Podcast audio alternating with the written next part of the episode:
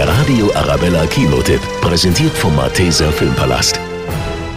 Hübsche Reihenhäuser mitten in der Wüste. Alice und Jack Chambers leben seit kurzem im Victory Project. Victory ist sicher und geschützt.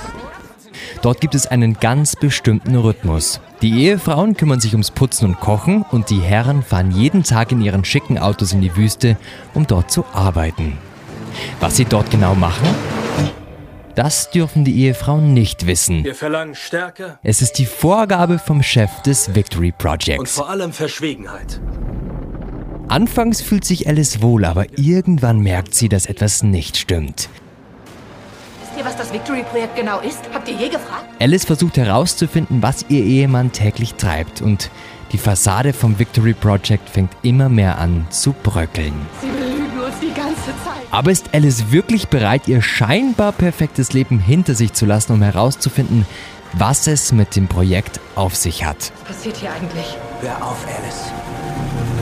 Was, wenn wir hier in Gefahr sind? Was, wenn... Kein Film für schwache Nerven, für Thriller-Liebhaber aber ein Muss. Ich will nicht hier sein. Nicht mehr. Der Radio Arabella Kinotipp. Kinotipp.